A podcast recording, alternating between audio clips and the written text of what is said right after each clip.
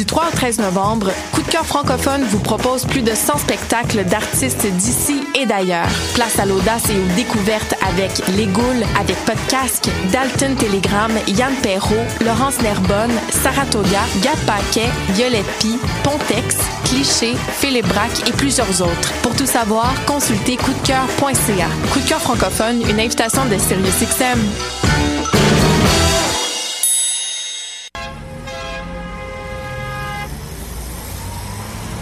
Danscussion à la radio, là où l'on parle de danse, de culture et d'art du mouvement. Avec les artistes, les travailleurs culturels, les spectateurs, les amoureux du spectacle. Tout le monde en parle. Tous les mardis de live sur choc.ca. Maudit que je m'endors. Je pense que j'ai besoin d'un café. Téléphone intelligent. Dis-moi où est le Tim Horton le plus proche. Fuck le Tim Horton. Quoi? Va donc au Salonger à la place au Salonger. Le café est vraiment bon, tu vas l'apprécier. C'est pas juste un jus de boîte que tu bois en attendant qu'il soit l'heure de tomber dans le jean à cochon. Situé au niveau métro du pavillon Aquin, le Salonger, c'est la place pour te sustenter. Vous écoutez Choc pour sortir des ondes.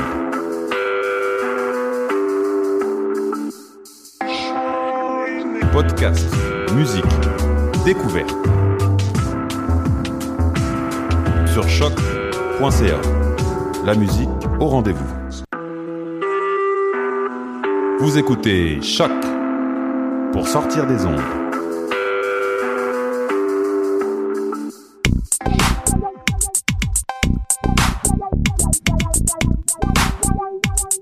Bonjour, bienvenue à Pop en stock, l'édition 116. Ce soir, c'est le spécial Halloween. L'année dernière, si vous vous souvenez, on a fait un spécial sur le Rocky Horror Picture Show. Je vous invite à aller l'écouter si, euh, ça vous intéresse. Mais ce soir, on va parler d'un réalisateur, d'un scénariste, d'un producteur, d'un musicien, d'un compositeur et d'un monteur tout en un qui a fait un film qui s'appelle Halloween. Donc c'est vraiment euh, d'actualité. Je parle bien sûr de John Carpenter, né le 16 janvier 1948 et un peu à la retraite euh, depuis euh, 2010, même peut-être depuis euh, 2001, même depuis plus, plus longtemps que ça. Euh, John Carpenter nous a donné plein de films cultes, dont Halloween, Big Trouble in Little China, They Live, The Thing, euh, et plein d'autres dont on va parler ce soir. Et pour m'accompagner, ah j'ai j'ai oublié, j'oublie tout le temps de me nommer, je m'appelle Hélène Lorrain, et pour m'accompagner, Samuel Archibald. Bonsoir, Hélène. Bonsoir, professeur en littérature et un des fondateurs de Pop en stock. Boris Non-Veillé, Allô? Qui c'est la première fois que tu viens. C'est- Oui, je suis la vraiment, ouais, fois, je suis oui. vraiment très contente qu'on t'ait recruté Moi parce que tu as une super de bonne voix dans par, par- c'est question cinématographique. découvrir, là, ouais. non, mais moi je t'ai vu à l'officiel euh, il y a quelques années, tu avais parlé de Robocop 2 Oui. et c'était Quelle bonne idée. magistral. Oui, c'était vraiment le fun. et Philippe Saint-Germain qui comme ça fait quelques fois déjà tu viens Oui, troisième fois. chercheur à Figura et professeur au cégep antique, Oui. si je me trompe pas. Et on a aussi Maxime Robin, qui est notre metteur en ondes, qui est un gars du silence, mais ce soir, il va parler de, de musique. Oh que oui. La musique de John Carpenter, qui est vraiment extrêmement importante dans ses films. D'ailleurs, est-ce qu'on peut écouter un petit extrait de...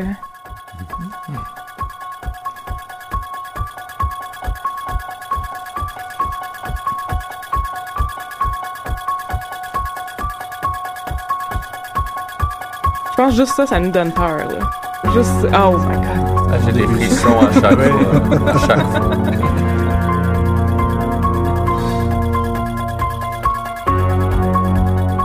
Donc, euh, c'est... Oui? On, on- on entend presque le, le bruit des feuilles mortes au travers, ce qui me fait toujours rire parce que une des anecdotes de tournage les plus célèbres autour d'Halloween, c'est le fait que, bien sûr, à Haddonfield, supposément en, en- en Illinois, Oui, oui. a été recréé. Ben, c'est pas une ville qui existe, mais je veux dire, on a recréé l'Illinois en Californie. Donc, on a bel et bien tourné en Californie où il n'y a pas des montagnes de feuilles mortes quand même au mois de, de novembre. Donc, la plupart des, ben, au fin octobre, début novembre. Donc, la plupart des feuilles mortes qu'on voit dans le film, dans le fond, sont juste des props. Les gens se promenaient avec une bonne partie du budget qui est juste installer des feuilles mortes. Ah, j'avais trouvé, moi je l'ai vu, euh, je l'ai revu pour la pour la recherche, je l'ai vu hier matin, parce que des films d'horreur, j'ai ça le matin. C'est bon, Et bonne euh, idée. oui, oui. Et euh, je trouvais qu'il faisait noir, pas tard justement, il faisait soleil comme assez tard, comme dans, je trouvais dans le pacing de la journée, puis comme, ah, ok, c'est peut-être parce que c'est la C'est le soleil de Californie, mon ami. Et voilà. Donc, justement, Samuel, on va commencer avec toi. Tu veux nous parler du genre slasher? Oui, oui. Pour moi, c'est ce qui me venait en tête euh, en, en premier. Donc, comment Halloween, en fait, avait été vraiment, le, le- le- avait servi de modèle, finalement. Donc, d'abord, de, de, de, de- avait aidé à une, une certaine cristallisation parce que quand on fait l'histoire du genre slasher, en général, on va, on va trouver des ancêtres un peu plus loin. Mais je pense que, historiquement, c'est vraiment à partir d'Halloween que la- le, le, le trend va partir et va durer quand même un certain temps. Donc, euh, bien sûr, on va penser à Psycho et Peeping Tom dans, dans, les, dans les précurseurs. Il y a certains films des années 70 qui vont être, après ça, rétrospectivement intégrés euh, au genre du slasher. Bon, je pense à Texas Chainsaw Massacre, en fait, qui était pas vraiment dans le canon, mais qui va se transformer en franchise par la suite, etc. Mais c'est vraiment à partir d'Halloween que euh, un certain nombre de traits que je vais essayer de détailler ici, bon, vont s'imposer et vont surtout s'imposer comme étant répétables euh, et imitables. Et donc, je pense que le premier de ces, ces traits-là, par rapport au, au, Giallo, entre autres, bon, le, film de maniaque italien qu'on qu'on mentionne souvent comme, comme euh, précurseur du genre, euh, c'était le caractère un peu impersonnel du tueur, de ses motivations, de ses objectifs. hein. Donc, si on fait abstraction déjà de, la première séquelle qui est Halloween 2, où tout à coup on trouve une généalogie à Laurie Strode, ce qui est particulièrement, particulièrement frappant dans Halloween, c'est comment tout à coup ce tueur-là, après un, un crime euh, originel, donc à, à, 5 ou 6 ans, il tue, il tue sa sœur, à partir du moment où, pour la nuit de l'Halloween, il sort de, de l'asile, tout à coup, tout ce qu'on a, c'est une espèce de machine à tuer.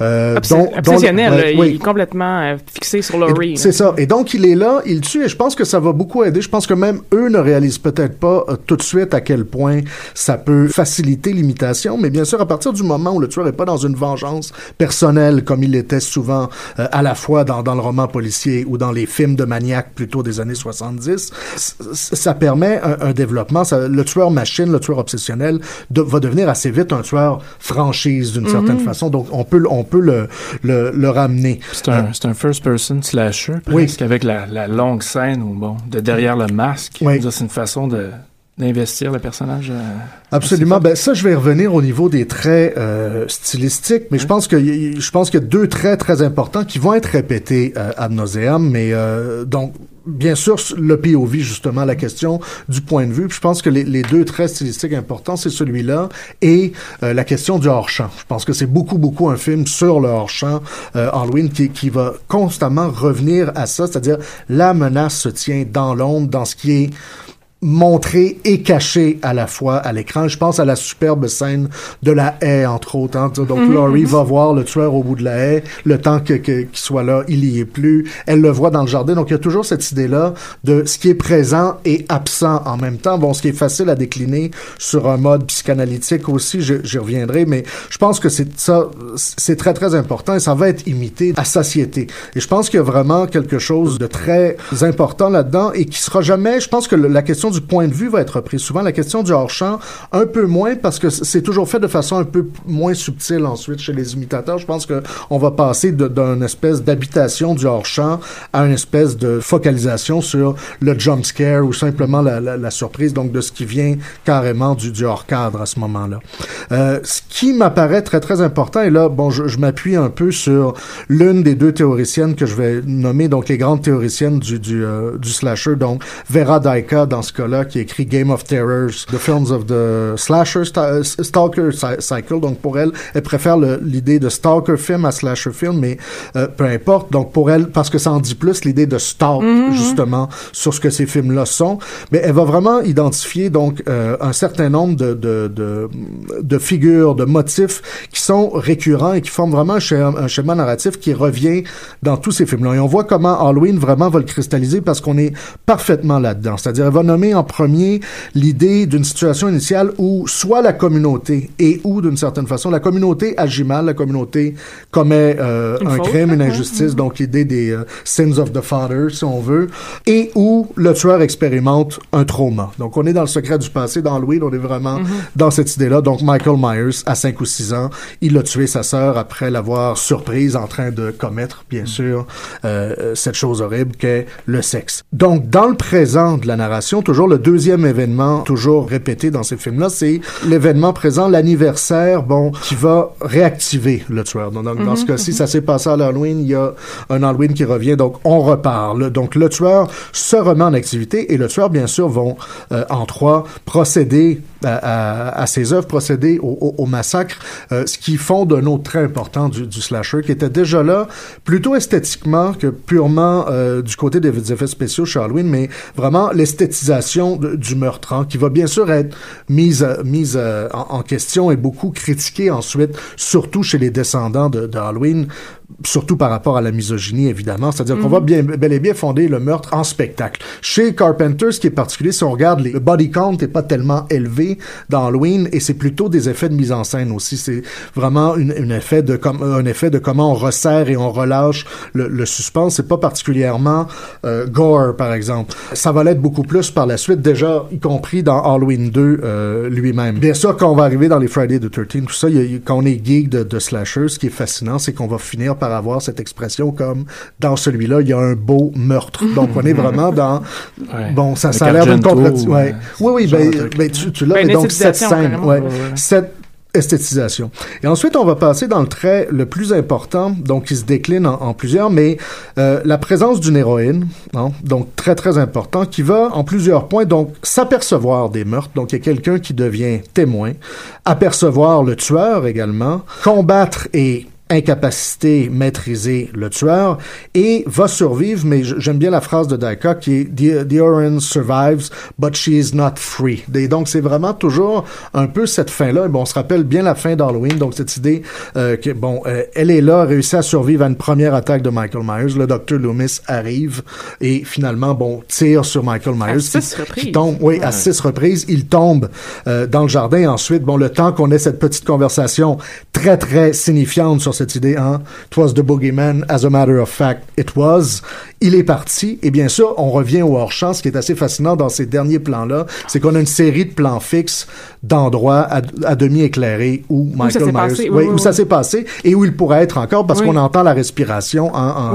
Ah, en voix donc là on est vraiment dans cette idée-là. Et je ne sais pas si on imagine à ce moment-là euh, toutes les suites qu'il va avoir, mais on est déjà dans l'effet de cette terreur-là. Mhm. C'est-à-dire, on vient de mettre quelque chose derrière la porte, en dessous du lit, dans le, le, le, le, le- le- derrière le rideau de douche, etc., etc.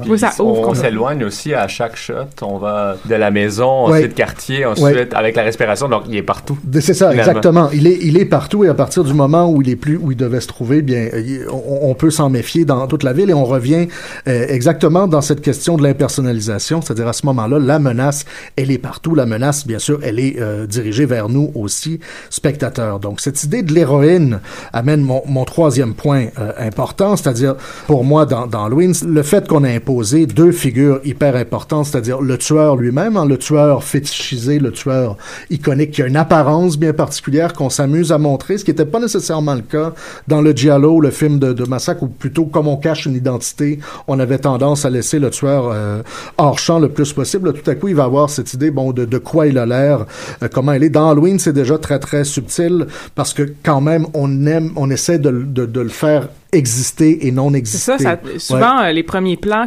adultes, euh, sa, tête, on la voit pas, Ouais. on voit juste, vraiment juste sa combine, son corps, finalement. Oui, et il y a quelque chose de fascinant aussi, donc on a noté souvent dans le dans le générique au fait où on, on crédite Michael à 6 ans, mais le, donc les crédits sont donnés pour Michael adulte, on dit juste The Shape. Donc il y a jamais, c'est Oh. comme si on reconnaissait même pas que la, la créature qui est sortie de l'asile était Michael Myers, c'est de, de, de, The Shape. Donc il y a quelque chose d'intéressant là d'un point de vue euh, jungien d'une certaine façon, là c'est vraiment l'ombre, tu nous en parleras, euh, j'imagine ou pas? Oui, oui, tout à fait. c'est bon, parfait. Et donc, la figure peut-être encore plus importante que, que le tueur, donc qui a été éminemment analysée, c'est celle de la Final Girl. hein, donc, de Mhm, vraiment oui. de, de la survivante qui a été beaucoup théorisée par Carol J. Clover dans euh, Man, Woman and Chainsaws, euh, Gender in the Modern Horror Film. C'est assez fascinant parce que ça, ça nous dit en même temps, ça, ça revient à un élément très, très stylistique finalement. C'est-à-dire que la Final Girl, comme l'explique Clover euh, brièvement, c'est vraiment cette idée que Dans le film d'horreur, dans le film de slasher, il va avoir un transfert, littéralement, et presque au sens psychanalytique, d'identification. C'est-à-dire que ce film, ces films-là commencent en nous montrant euh, un tueur réactivé, en nous faisant adopter très souvent son point de vue. Hein. C'est-à-dire qu'on va voir souvent, euh, à travers les yeux du tueur, ces adolescents, ce groupe de jeunes qui a été euh, choisi et qui va être bientôt décimé. Et donc, pendant toute une partie, on est appelé à s'identifier au, au tueur et et à un moment, il va avoir une espèce de, de, de, de switch qui est presque pour elle féminisme, féministe involontaire d'une certaine façon. On sait pas trop pourquoi on en arrive là.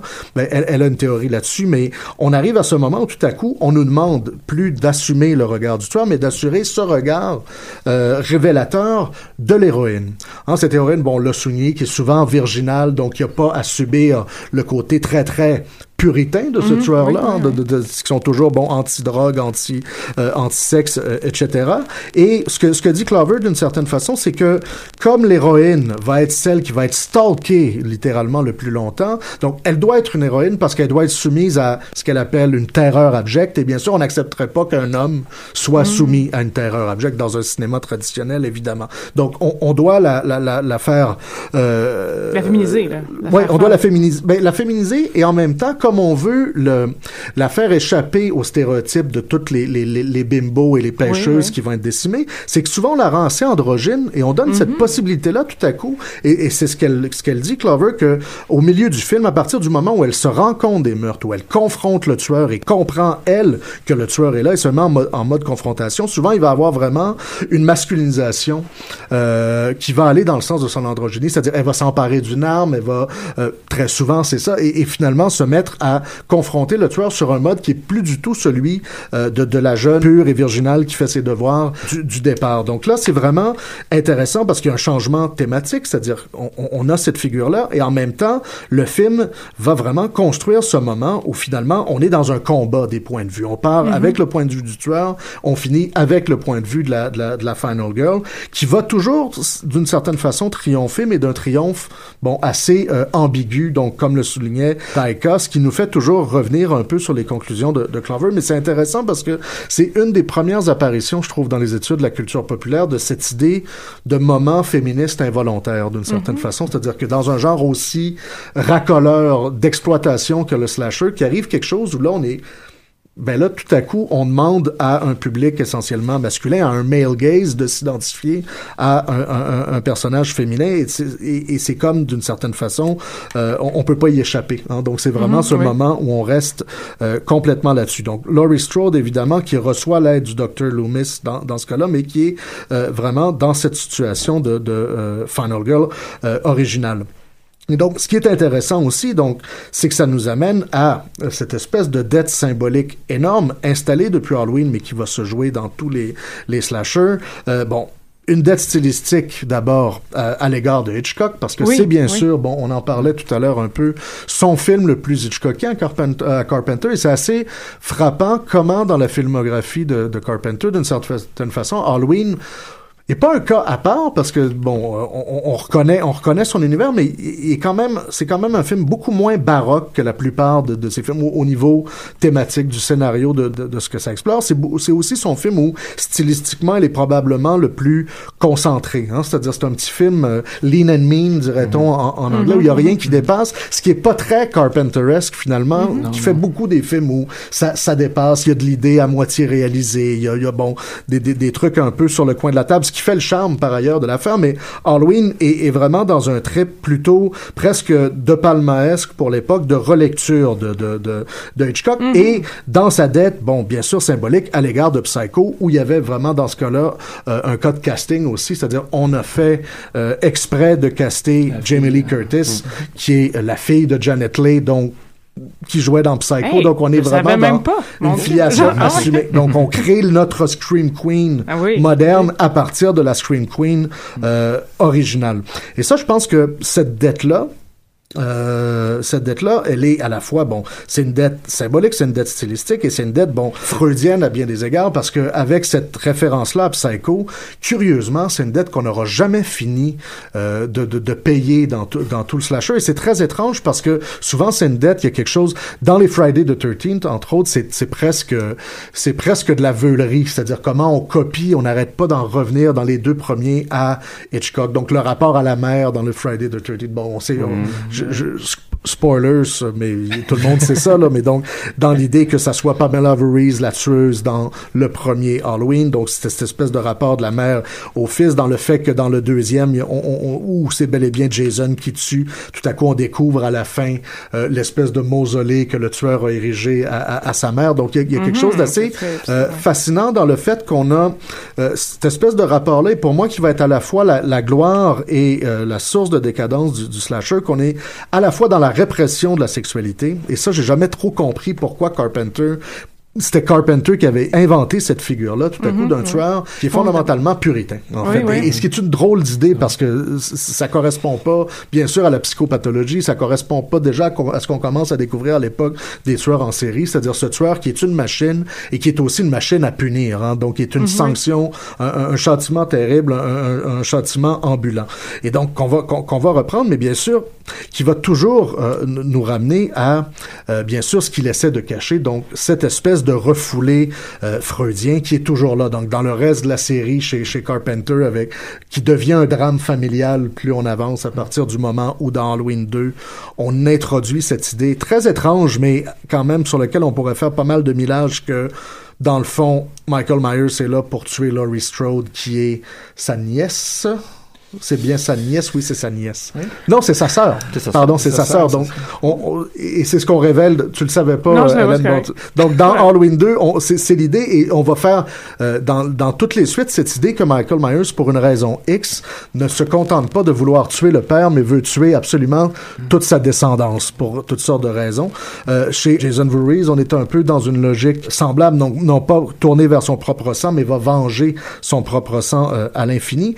Et je pense qu'un des grands chefs-d'œuvre oubliés, ben pas si oublié que ça, mais euh, intéressant du, du slasher film un peu plus tard, ça va être le, sleep, le fameux Sleepaway Camp, Mm, oui, où tout à coup on passe complètement ailleurs, c'est-à-dire au lieu d'être dans une espèce de refoulé et Quelle finale. ouais, oui, c'est- ben c'est la finale parfaite de film d'horreur. Faut que tu ailles voir ça. Oui. Mais où, où finalement on est dans, dans ce jeu où euh, tout à coup la la- la- l'homosexualité du père, euh, la transsexualité, tout est tout est explo- exploré et euh, mis en relation autour de la de la figure du tueur euh, et de la final girl qui deviennent bon euh, à peu près fusionnées dans ce dans ce grand chef-d'œuvre du euh, du film d'horreur. Merci beaucoup, Merci Samuel.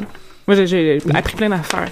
Euh, mais justement, tu parlais de la, du puritanisme de Halloween, puis en regardant les, les films que vous m'avez recommandés, messieurs, They Live, il y a quand même quelque chose de très différent, parce que dans They Live, il y a manifestement une grosse critique de l'aspect très corporate des États-Unis, donc il y a une espèce de, de, de- mon Dieu, de- peut-être anticapitalisme est beaucoup trop fort comme terme, mais il y a, il y a quelque chose de l'ordre de ça. Ouais. Puis euh, c'est pourtant, tu sais, c'est ça, c'est le même réalisateur. Puis c'est un peu de ça dont tu vas nous parler, mais pas des livres, mais de, Oui. euh, de- de- qu'est-ce qui est caché dans les films de Carpenter et comment tu comment ça comment tout ça il montre tout ça. Boris. Oui, puis vous allez me dire que c'est pas mal tous les films d'horreur qui parlent de ça, mais chez, chez Carpenter, c'est un thème récurrent et c'est même un, un fil euh, conducteur qui relie la majorité de ses films. Et il y a souvent aussi, c'est un concept qui est souvent utilisé à des fins politiques. Comme par exemple, le héros de Carpenter, c'est un héros subversif parce qu'il vient de la marginalité, il est souvent criminel, c'est un homme musclé, mais qui est complètement décalé par rapport à son époque aussi. Là on parle plus d'autres films, on parle plus de Escape from New York. Ouais, c'est ça, c'est ça. Donc, euh, je t'inquiète pas, je vais en parler, mais les ETs ont vu le- l'essor du gros, du film de gros gars musclés, c'est aussi l'âge d'or du héros carpentanien qui, justement, euh, Jack Burton dans Big Trouble in Little China, euh, Snake Plissken de Escape from New York, euh, Frank et Na- Nada de They Live, qui sont des criminels, qui sont, à part Jack Burton qui est un, un camionneur, mais qui sont des criminels qui sont issus d'un milieu criminel, qui sont des marginaux. Et euh, Napoleon Wilson aussi, qui ça sort d'un film des années 70, Assault from Princeton 13, mais qui est un assassin avec des principes et avec un corps d'or. C'est un peu bizarre. Puis euh, c'est un, espèce de personnage mystérieux qu'on on saisira jamais vraiment euh, qu'est-ce qu'il veut dire. Puis il veut jamais expliquer pourquoi il s'appelle Napoléon. Il dira, je vais le dire, je vais le dire au moment de ma mort. Je vais le dire au moment de ma mort parce que c'est la mort qui révèle son identité. Il mourra pas, donc on le saura pas. Donc, euh, c'est des criminels, mais c'est c'est des gros des, des gros muscles, mais ils ont la morale à la bonne place quand même, plus ou moins. Leurs, leurs ennemis, c'est des représentants euh, du statu quo. C'est des gens de pouvoir qui sont supposés représenter la loi et la justice, mais qui finalement, c'est c'est totalement décalé, puis ça devient des espèces de dystopies comme Escape from New York, euh, euh, où on décide de mettre tous les criminels euh, dans un Manhattan emmuré, puis finalement, ça devient une espèce de de, de dystopie qui se gère tout seul, de, de monarchie euh, dans Isaac Hayes et le roi. Oui, D'ailleurs, c'est, absolument. c'est- c'est Qui vraiment- d'autre? qui, qui d'autre, Isaac Hayes, pour être le Duke of New York? Euh, D'ailleurs, Jack Burton, euh, je tiens juste à, à parler de Jack Burton, qui justement, on en a parlé tout à l'heure, c'est c'est l'antithèse par excellence du, du héros, parce que il y a l'arrogance, et l'espèce de nonchalance, le franc-parler d'un d'un héros euh, euh, typique, mais c'est un imbécile, ce qu'il dit a aucun sens. Et assez lâche, en plus. Oui. C'est-à-dire, Il voudrait, il passe le film à essayer de, de, de sortir de cette histoire-là, finalement. Oui, puis il manque plusieurs scènes d'action parce qu'il se fait assommer, parce qu'il il tire dans le dans le mur, puis il y a, il y, a, il y, a, il y a un bout du, euh, du euh, plafond qui lui tombe dessus. Euh, donc, c'est ça, il, il est trop lent pour se lancer dans la bagarre. Des fois, il est complètement dépassé par les événements. Puis d'ailleurs, il y a un des personnages de Assault from Princeton 13 qui dit « There's no heroes anymore, only men who follow orders ». Et les héros de Carpenter sont des héros parce qu'ils ne suivent pas les Oui, ordres. absolument. Ben, Alors, ça dépend. En fait, moi, je, je pose une question parce que je suis très naïf devant tout ça. Euh, le- oui. le- dans Escape from New York, il suit les, Pliskin suit les ordres.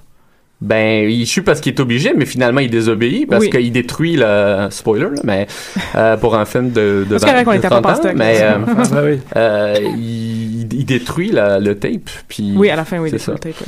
Puis ça, il suit en fait pour euh, pour sauver sa vie. Oui, puis il y a, Ouais, il y a- parce il y que a sinon, il y a une tête un qui explose. ultimatum, là, ouais, ouais. c'est ça. Un, euh, assez important, oui. Donc, euh, la menace invisible qui sort de l'ombre, justement, c'est c'est ce- le statu quo qui le cache, comme euh, des livres dont Philippe va en parler plus tard, mais euh, qui nous apprend que le capitalisme est une conspiration extraterrestre qui, qui vise à garder les hommes dans la soumission et dans la faiblesse et endormis, qui explique d'ailleurs le titre du film, parce que c'est eux qui vivent et nous qui, qui dormons. The Fog qui met en scène un passé qui vient se venger euh, des crimes qui ont été commis il y a 100 ans. Et c'est intéressant d'ailleurs parce que c'est la brume qui est supposée cacher qui révèle ces esprits vengeurs. Puis évidemment Escape to New York dont, dont, dont j'ai parlé, mais ce, que, ce dont je voudrais parler aussi, c'est le, le rôle subversif que le cinéma peut jouer dans cette domination du statu quo. Euh, Il y, a- une citation de Prince of Darkness que j'aime beaucoup, euh, qui est l'une des premières tirades, si c'est pas la première tirade euh, du professeur de physique quantique, qui dit We assume time is narrow because it is as a clock. One second is one second for everyone. Cause precedes effect. Fruit rots. Water flows downstream. We are born, we age, we die. The reverse never happens. None of this is true. Say goodbye to classical reality because our logic collapses on the subatomic level into ghosts and shadows. Quelle belle image. C'est- hein? magnifique. C'est vraiment beau. Puis c'est ça que le fait le, film, le cinéma d'horreur aussi. Et, et d'ailleurs, il y y a une scène, euh, à 17 minutes, je pense, il y a une scène dans Prince of Darkness qui, je trouve, représentative de, de tout son cinéma. C'est c'est une scène de peut-être 5 secondes. hein. C'est un plan où euh, l'un des personnages regarde euh, la Lune. Et il- on voit un peu quelque chose qui, qui cache, qui obstrue, mais vraiment vaguement. là, on, on le voit à peine. Puis ça ressemble à un nuage. C'est- pratiquement transparent. Puis la caméra focus. Puis finalement, on voit que c'est une grosse feuille noire qui cache la majorité de la lune au cinéma. C'est la caméra qui révèle ce qui se cache pourtant en pleine évidence. Dans, dans le film, plusieurs personnages reçoivent des messages du futur pour tenter d'éviter l'apocalypse. Ces messages sont transmis dans le rêve, dans l'inconscience. Parce que c'est seulement dans l'inconscience qu'on peut accéder à ces messages. Ces vidéos sont, sont filmées comme juste avec une caméra vidéo, donc comme des bootlegs, des vidéos pirates. C'est la clandestinité du message. C'est aussi un message qui est un peu crypté, puis on l'entend mal. Mm. La voix est déformée par la transmission. L'enregistrement est de qualité discutable. On peut juste y accéder par l'inconscient. Et d'ailleurs, le professeur de physique, quand il, euh, quand il se fait demander à quoi il a rêvé, il se fâche, il dit c'est mon inconscient. Mm. Euh, Ça n'a pas à avoir à savoir ça. Puis finalement, ça devient un inconscient collectif parce que c'est ce qui guette le, le futur de l'humanité, puis c'est ce qui peut sauver l'humanité. Et chez Delive aussi, il y a, un peu ça parce que euh, c'est avec les vidéos clandestines qu'on tente de combattre le statu quo par opposition au signal des antennes des grandes chaînes médiatiques qui, euh, eux, envoient le signal qui nous empêche de, démasquer les messages subliminaux qui sont sur les pancartes. Euh, donc la résistance tente de le faire par des lunettes, donc de changer notre regard pour nous dévoiler la vérité. Et, et c'est pas pour rien que, pour revenir à Halloween, qui commence euh, par un zoom sur la citrouille, puis sur l'œil de la citrouille, et ensuite la première scène, comme on l'a dit, c'est un point de vue du tueur. D'ailleurs, on commence avec le regard de Michael Myers, qui est la personnification du mal. Et il y a une scène que la première fois qu'on voit le film, c'est une scène qu'on on passe un peu à côté. C'est pas vraiment important. C'est quand il, il, il parle dans la classe avec le professeur et on nous présente le destin comme quelque chose de très concret, quelque chose avec lequel chacun doit gérer à sa manière. Donc on, va dire que plutôt que d'être un concept religieux, c'est, je paraphrase pratiquement, là, c'est, destin peut être vu comme un élément naturel, comme le feu, la terre, l'eau, l'air. Et euh, je vais citer Fate is immovable like a mountain. It stands where man passes away. Fate never changes. Le destin est immobile comme une montagne. Il ne change jamais alors que l'homme s'efface. Donc la peur, c'est comme un, un, rituel collectif, comme un exorcisme de la peur ultime qui nous attend tous la mort.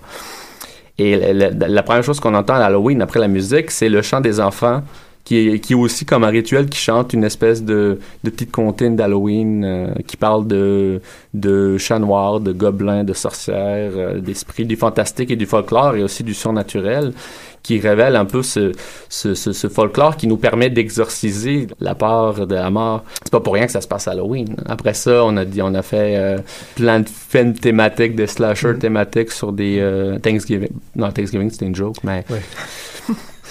À, à, Halloween, qui est la célébration de la mort, qui est aussi le jour où les esprits peuvent venir terroriser les vivants. C'est pas innocent d'ailleurs aussi que deux films que les personnages du film Halloween regardent pendant toute la nuit, c'est des films d'horreur qui sont assez importants pour l'histoire du cinéma, The Thing from Another World mm -hmm. et The Day the Earth Stood Still, qui sont pas tellement des films effrayants, mais qui symbolisent des peurs de, de leur époque. Ben, important pour Carpenter lui-même aussi, aussi, qui est un fan de, de Hawks euh, fini et qui va refaire évidemment de, de, mm. de Thing. Oui, j'avais remarqué, j'ai vu Halloween après avoir vu The Thing. Oh, c'est toujours drôle. The Thing, j'aime, wow, quelle intertextualité parfaite. Euh, oui, c'est drôle. C'est des films de genre qui symbolisent vraiment cette peur d'époque, le macartisme, la peur de la guerre froide, l'annihilation nucléaire. Ça parle aussi de comment, comment nos rituels nous permettent de parler de ça et de dealer avec ça. C'est pour ça que Mike Myers est la personnification de la mort comme concept collectif, comme une destinée qui peut pas être arrêtée. Et c'est pour ça qu'il est pas arrêtable. C'est Mm. pour ça qu'il revient mm -hmm. tout le temps et qu'on le tue et qu'il revient.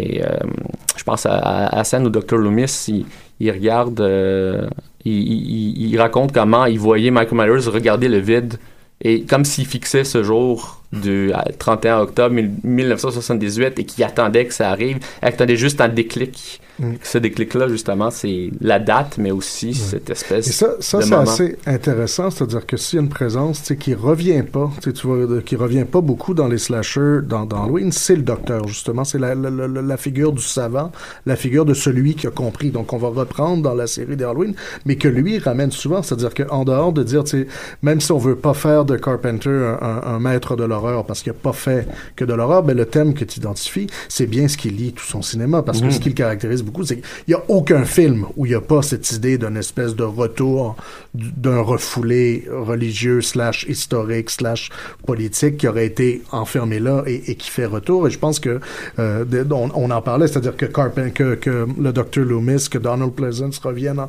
entre autres dans Friends of Darkness, dans un rôle, ça pourrait presque être le même, ouais, ouais. Mais, mais, sur un bas de religieux. Dans ce cas-là, on est, on est toujours dans ces, dans ces personnages qui sont d'une certaine façon euh, condamnés à la découverte. Et il y a la scène fascinante dans des livres où pratiquement ils se battent quand, quand euh, j'ai juste Roddy Piper dans la tête, veut Ah absolument mettre les lunettes à l'autre et là il y a une scène de lutte Ça, je pas mal. fa- fascinante. C'est la, la plus longue et la plus grande bagarre du film. Ouais, c'est entre minutes. ses amis. Ouais. 6 minutes.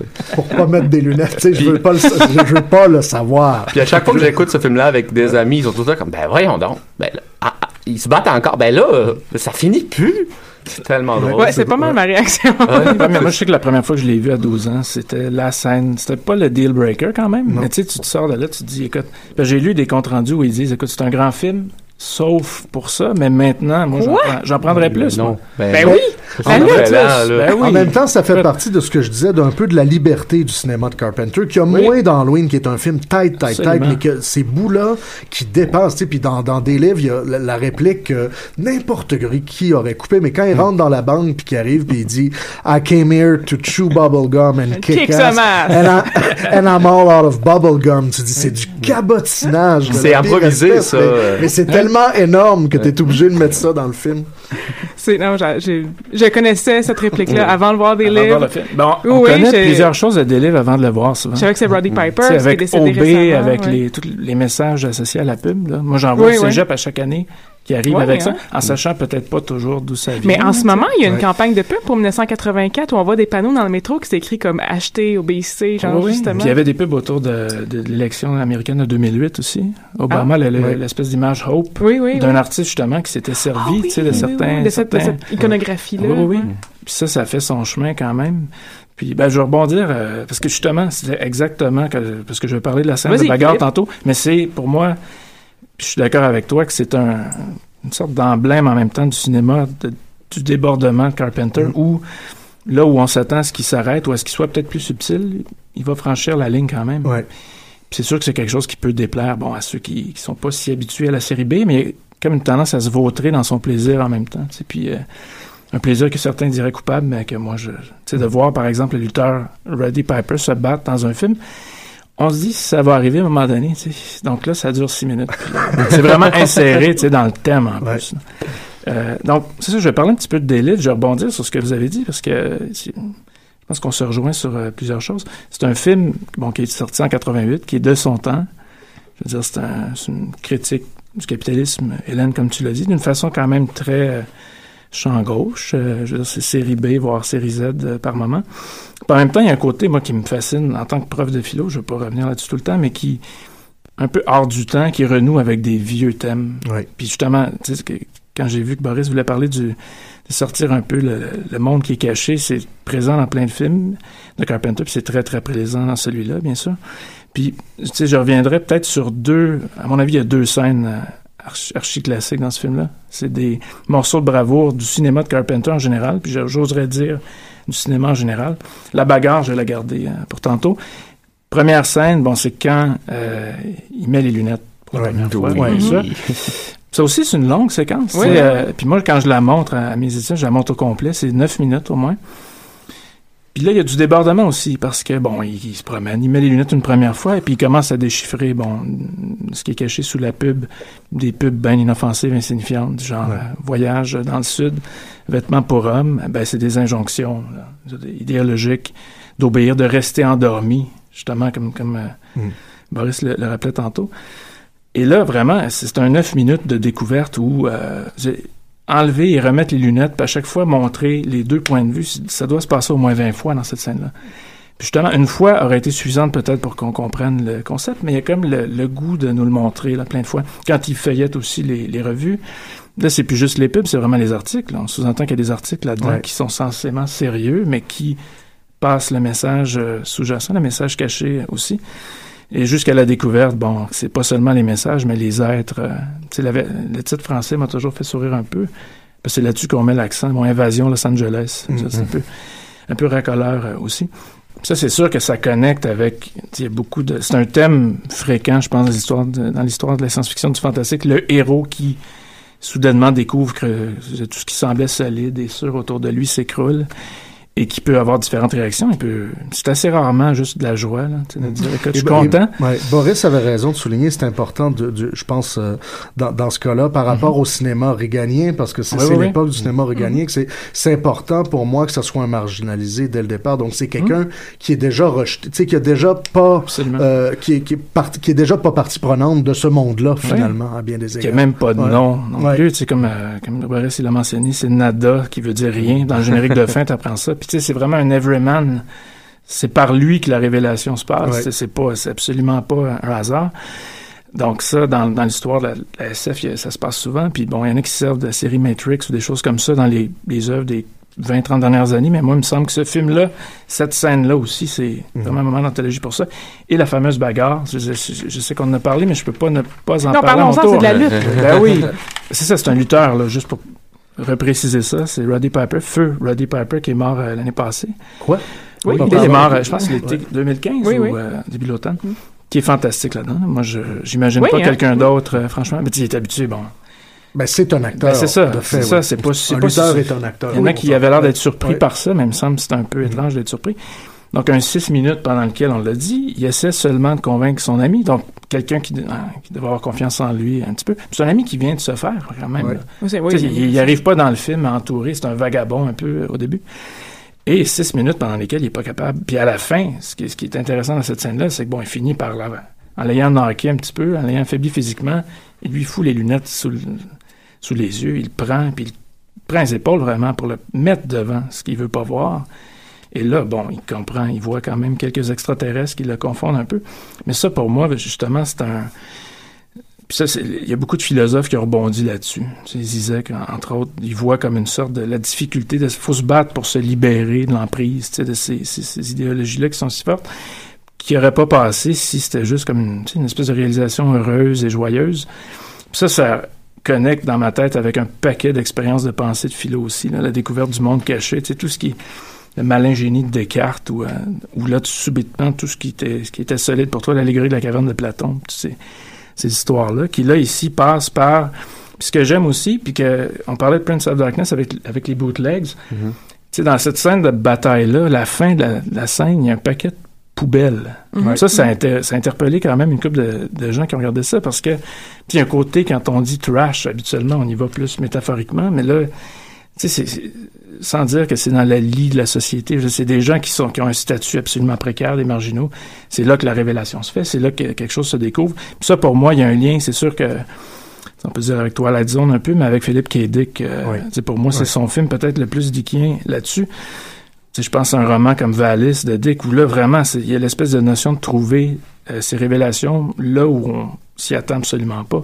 Sais, dans des, des- des disques oubliés ou dans des, des œuvres culturelles euh, populaires mais méprisées euh, par l'élite ou des choses comme ça.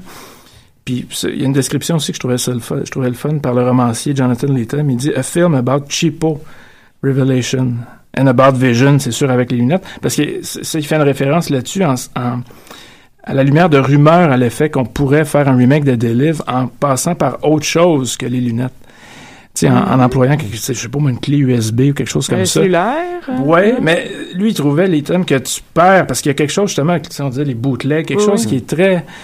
C'est un côté trash, un peu un côté série B, voire série Z, que la révolution passe par là. Puis là, de- la, la tentation est là, des fois, d'arrondir les coins quand tu- les gens qui voudraient faire des remakes de Carpenter, j'imagine. C'est justement de étouffer le débordement, de rendre ça un petit peu plus streamliné. Alors que c'est clair que dans Halloween et dans quelques autres films, il y a comme une maîtrise aussi euh, de ce type-là. Mais dans un film comme Des livres, il y a comme une espèce de de surenchère dans la, la, la recherche qui va des fois ju- jusqu'au fond là, pour trouver des, des trucs. Puis je pense que le- le- la postérité, en guillemets, des, des icônes, des images de ce film-là montre un peu ce caractère-là. Tu sais, c'est dans Street Art là, que- Ouais. qu'on trouve sur tout Ouais. ça. Mm.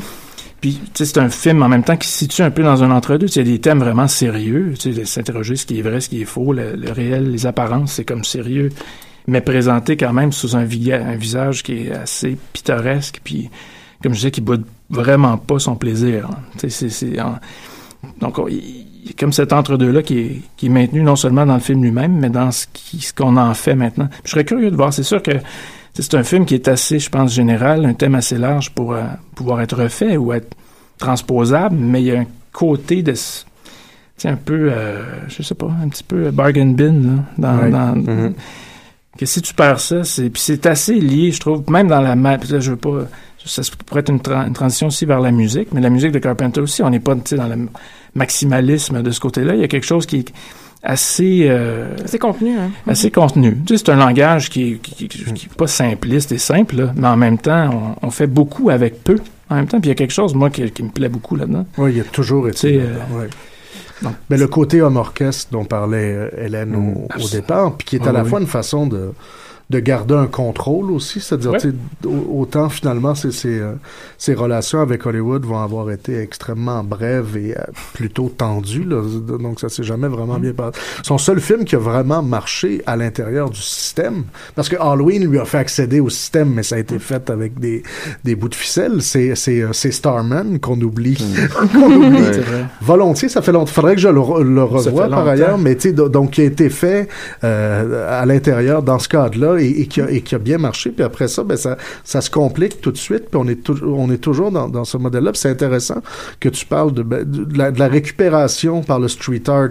Et, et souvent, comme tu dis, moi, je, moi la référence, je, je l'ai vu chez des étudiants ben, pendant 2012, pendant 2014 aussi. J'étais comme, qui a vu des livres pour, pour, pour, pour, pour vrai? Parce que ce qui, ben, pas nécessairement ce qui se perd, mais ce qui était fascinant dans des livres, c'est que c'est un film hilarant en même temps. Et donc, Oui. donc- et, et ça fait partie de la joke aussi, le caractère volontairement grossier de la critique sociale là-dedans. Oui, tu oui. dis, tu sais, c'est le gars qui met des lunettes, puis là, tout à coup, c'est la pub de la, vision. ouais, Tu peux pas être la plus pub sur le de, nez de ça. maillot de bain, c'est comme obey, tu sais, le ben, ok. Puis, volontairement kitsch Ouais, aussi. euh, Les, euh, les films de Carpenter, des fois, c'est un peu comme le film de Werewolf. Si tu les expliquerais, tu les raconterais à quelqu'un qui les a pas vus, puis Mais voyons, qu'est-ce que c'est que ça? Ça ben niaiseux, mais ça marche, ça marche tellement bien.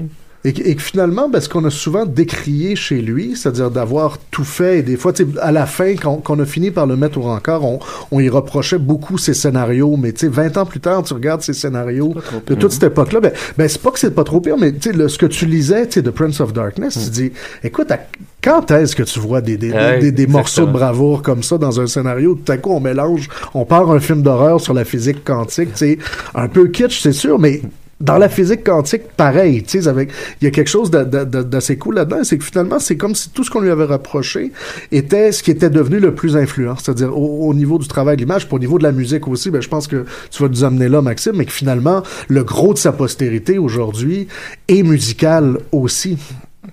Justement, parlons de ça. Maxime, tu veux nous parler de la musique des Carpenters? De- euh, oui. Ça me tentait de dire la, la musique des Carpenters parce que j'aime beaucoup les Carpenters, mais c'est, ça n'a aucun rapport. D'ailleurs, il y a une joke dans euh, In the Mouth of Darkness où euh, il y a, y le personnage de Sam Neill qui fait Oh non, pas encore les Carpenters. Ouais, disons que ça serait d'autres choses. Oui. Euh, Bon, on n'a pas le temps d'aller en musique, fait que Non. tu peux. eh, À moins. À moins que je trouve presque ça plus intéressant d'écouter la musique que d'écouter parler. hein. On va en mettre un petit peu. On va en mettre un petit peu. Bon, parler.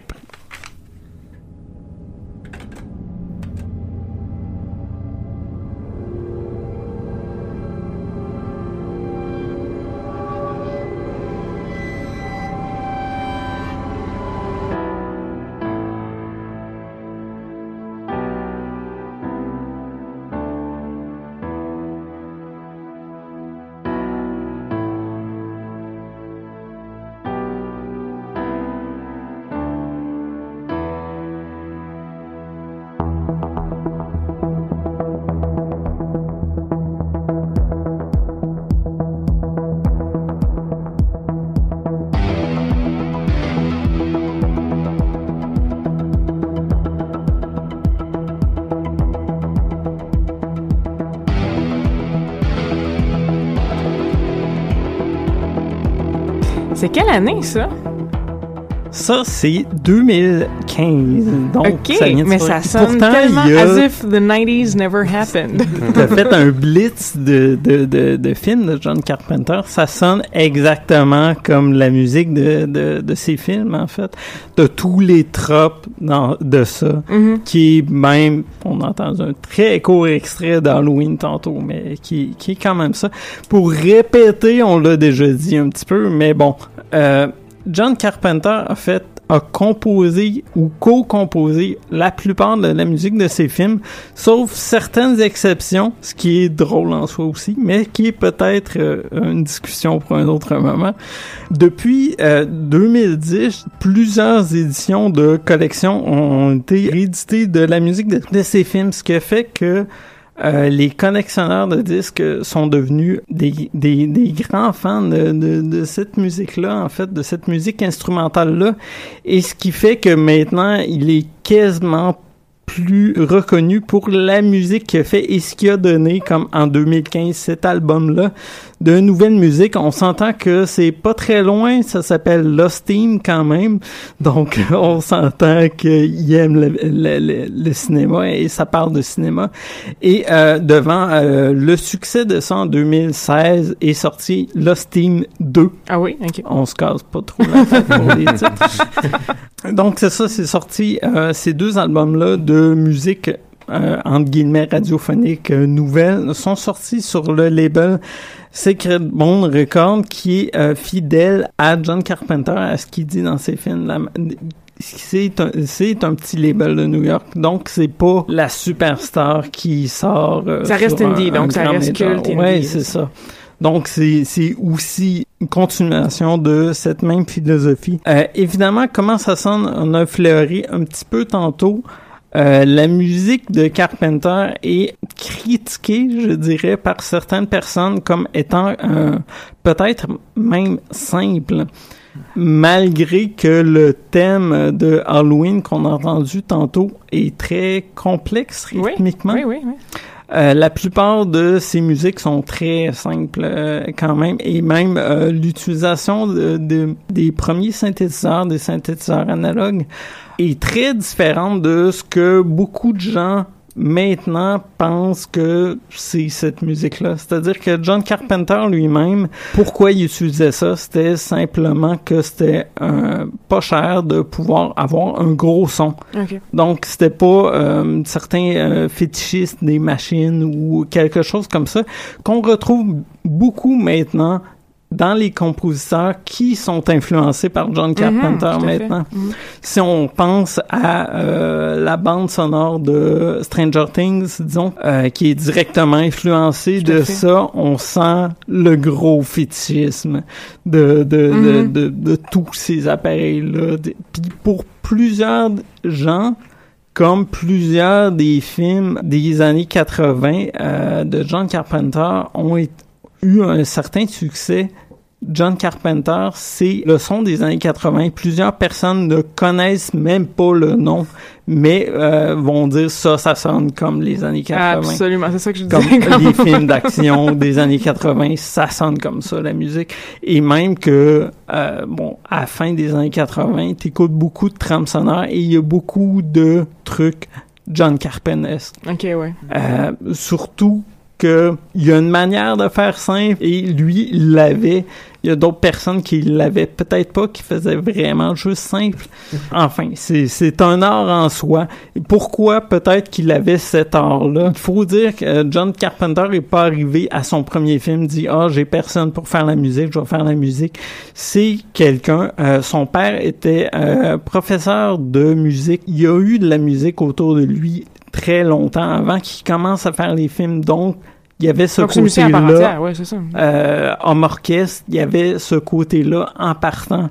Et c'est pour ça que, en commençant ces films, en commençant à rencontrer des compositeurs pour faire la musique de ces films, euh, il y avait toujours un gros doute est-ce que je vais donner ça à quel, mon enfant à quelqu'un pour faire tu sais c'est peut-être la meilleure personne pour composer de la musique qui colle vraiment à ces films et euh, comparé à d'autres euh, compositeurs de films, on, on sent euh, ce suspense-là vraiment dans le thème de, de, de, Halloween, justement. On sent euh, ça colle parfaitement un, un truc orchestral comme c'était un peu la norme. On considère John Carpenter comme un contemporain de Spielberg, de, de Palma, de mm -hmm, d'autres mm -hmm. gens. Ben, il aurait dû aller vers ça au lieu d'aller vers quelque chose qui est très CQB, faire la musique de synthétiseur. Mais ça aurait beaucoup moins collé au film qu'il faisait, en fait. Donc, maintenant, c'est un, un peu drôle de dire ça d'un réalisateur, mais euh, maintenant il fait des tournées, il fait euh, il fait beaucoup de tournées. Euh, ce qui est un peu drôle, mais la quantité de musique qu'il peut faire, qu'il peut faire live est assez énorme. Euh, quand on pense à la musique de tous ces films presque, Mhm, oui. et ces deux albums-là qui sont, ma foi, très bons quand même. Et euh, bon, suite à ça, comme John Carpenter étant euh, un nom, euh, il y a eu des albums remix, il y a eu, même si c'est très frais 2015, il y a eu, je pense, comme cinq albums de ces deux albums là, déjà. Moi, ça m'a. le- L'extrait que tu as fait jouer m'a vraiment donné le goût d'aller euh, écouter euh, Lost Team et Lost Team Le 2. titre est vraiment juste. On dirait vraiment de la musique de Mhm. ces films Oui. que ça Perdu. n'a pas marché. Moi, j'ai vraiment l'impression qu'il s'est inventé des films, puis au lieu des faire, il a fait juste Ouais. la musique. Puis je pense que d'une certaine façon, c'est là, tu sais, il mesure son impact plus facilement. Tu sais, c'est-à-dire, on, on voit l'impact. Il y, a, il y a tout un courant, la synthwave aujourd'hui, Mhm, l'influence oui. de, de, de Carpenter est, est partout sur le- les choix de Dynatron, euh, Alaska Winter. euh. Il y a même un groupe, il y a Carpenter Brute, qui bon, là, c'est Mm. carrément euh, euh, un, un clin d'œil. Je, je pense que c'est assez important.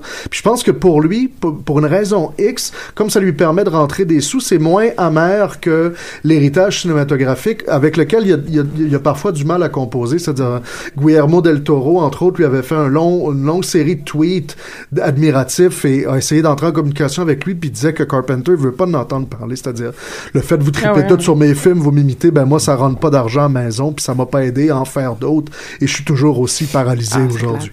À un moment donné, on lui avait demandé qu'est-ce qu'il pense de toutes ces remakes de ce film, puis des suites, puis il a dit, ben, moi, je vois que je fais rien, puis que les gens me donnent de l'argent.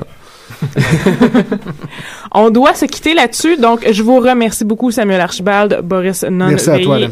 Philippe Saint-Germain et. Maxime Robin. Euh, je m'appelle Hélène Lorrain. C'était l'épisode sur John- Carpenter. Je vous conseille de vous abonner au, euh, au podcast Pop en Stock sur iTunes et de nous donner des bonnes notes.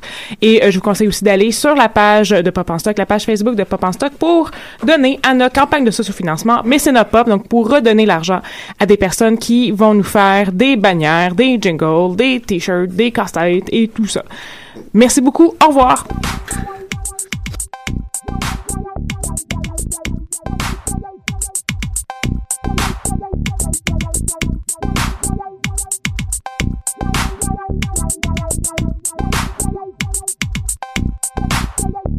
Thank you.